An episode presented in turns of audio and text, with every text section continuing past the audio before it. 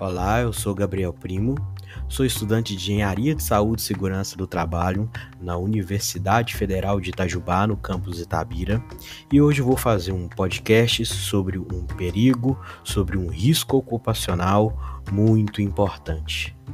Vamos lá!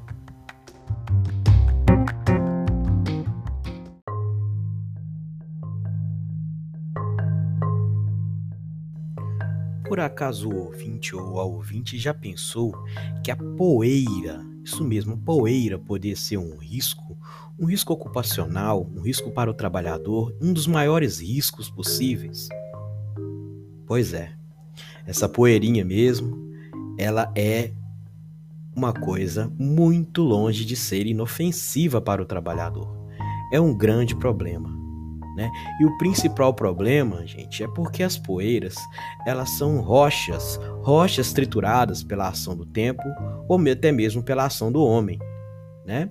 E essas poeiras podem ser inaladas, aspiradas para o organismo humano através das vias aéreas. E quando inaladas ou aspiradas, elas podem vir a ser um problema para a saúde humana. A poeira se torna um problema a partir do momento, então, em que ela está no sistema respiratório humano.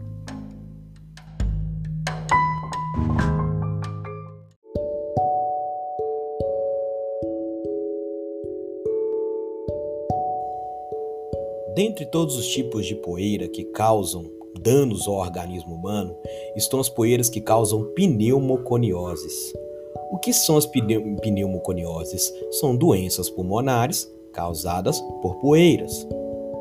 A principal pneumoconiose que afeta trabalhadores se chama silicose. O nome vem do elemento sílica, que é um elemento muito abundante nas rochas do nosso planeta. Quando esse elemento sílica se une com átomos de oxigênio, formando cristais, formam assim os silicatos. Esses silicatos que podem ser agentes que vão causar doenças nos sistemas respiratórios dos trabalhadores.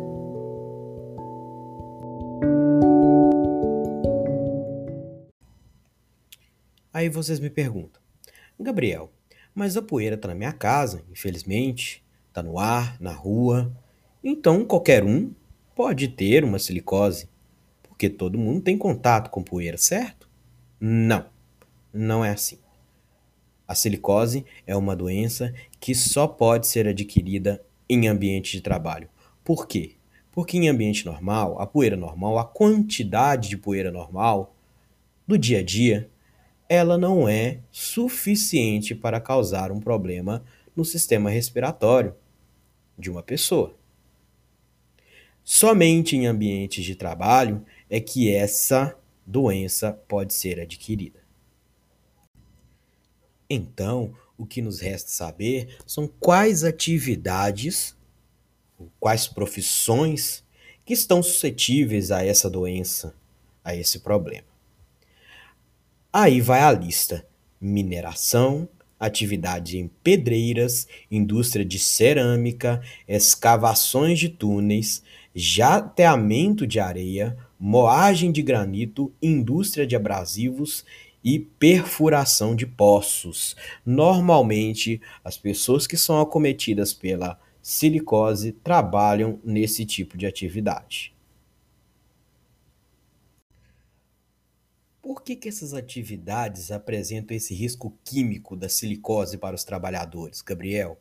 Eu respondo porque esses trabalhadores eles entram em contato com o particulado, ou seja, com a poeira de sílica em uma espessura, em um tamanho bem pequeno, igual ou menor do que 10 micrômetros. Essa poeira, quando ela é pequena dessa forma, porque ela foi triturada na maioria das vezes, né? Quando o trabalhador de cerâmica está fazendo um corte, quando o trabalhador de um poço está fazendo uma perfuração no chão, a poeira ela atinge esse diâmetro bem pequenininho. E esse diâmetro bem pequeno é capaz de entrar nas vias aéreas do trabalhador, passando pelas defesas primárias que a gente tem e depositando-se nos nossos alvéolos pulmonares. Essa deposição faz com que o nosso sistema imunológico haja e englobe dentro das nossas células protetoras esses cristais de sílica, com o objetivo de destruir os cristais de sílica. Só que esses cristais não são destrutíveis pelo nosso organismo, ou seja, o nosso organismo não tem a capacidade de destruí-los. E eles vão então sendo depositados em nossos pulmões. Se o tempo passar e a exposição a esses particulados pequenininhos continuar, o pulmão vai se enchendo desses pequenos cristais de sílica. E o que, que pode acontecer? Pode acontecer que o pulmão vai perder a sua elasticidade, que é tão importante para a respiração, para haver a troca gasosa dentro do nosso sistema respiratório. E a gente sabe, né, gente, que o sistema respiratório, ele é muito importante para o nosso organismo, isso é óbvio, mas ele também é muito importante para o sistema circulatório. Porque, afinal de contas, uma das principais atividades do sistema circulatório é trocar os gases, colocar o oxigênio, o gás bom, para dentro do organismo e levar o CO2, o gás ruim, para fora do organismo. Então, quando o sistema respiratório está ruim, muito provavelmente o circulatório também estará. Então, vira uma bola de neve. Um problema vem atrás do outro. E é um problemão.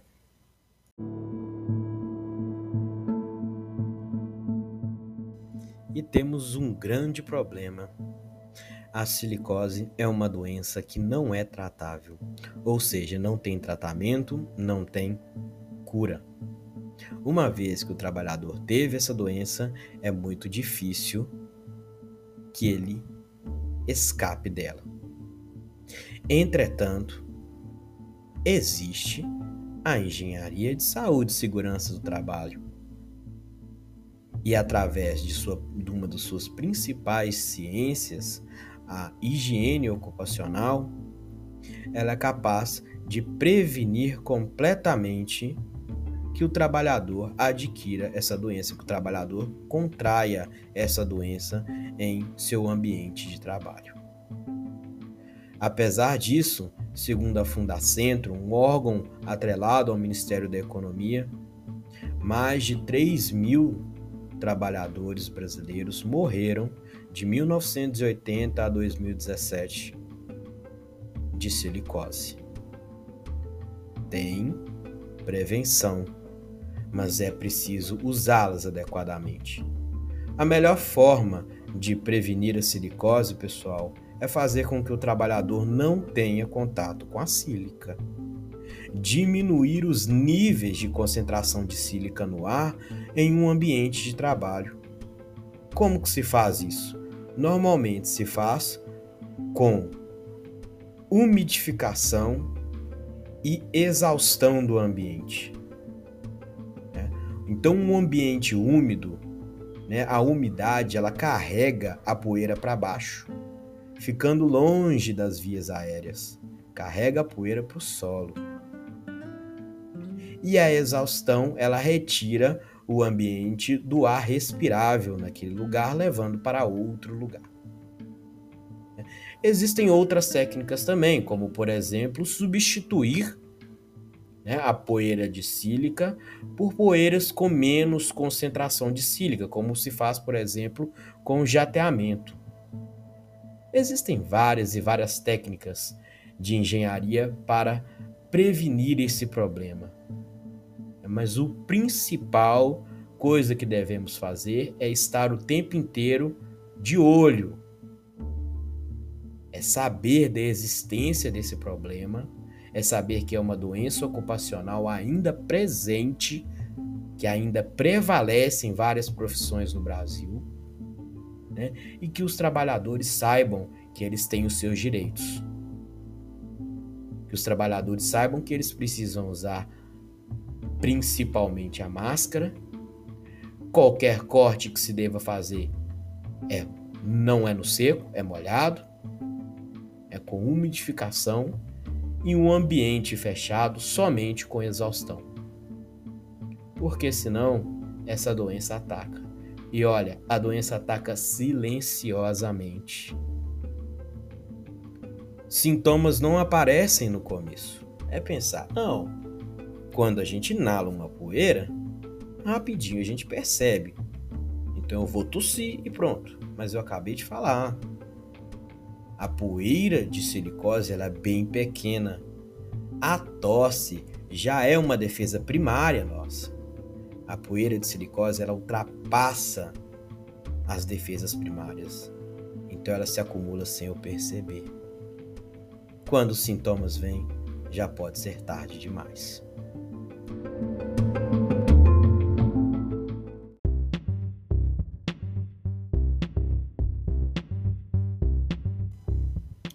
Então é isso, pessoal. Tá dado o papo. Muito obrigado pela audiência. Espero que tenham aprendido, que eu tenha contribuído um pouco para o seu conhecimento sobre essa doença tão preocupante. E até o próximo.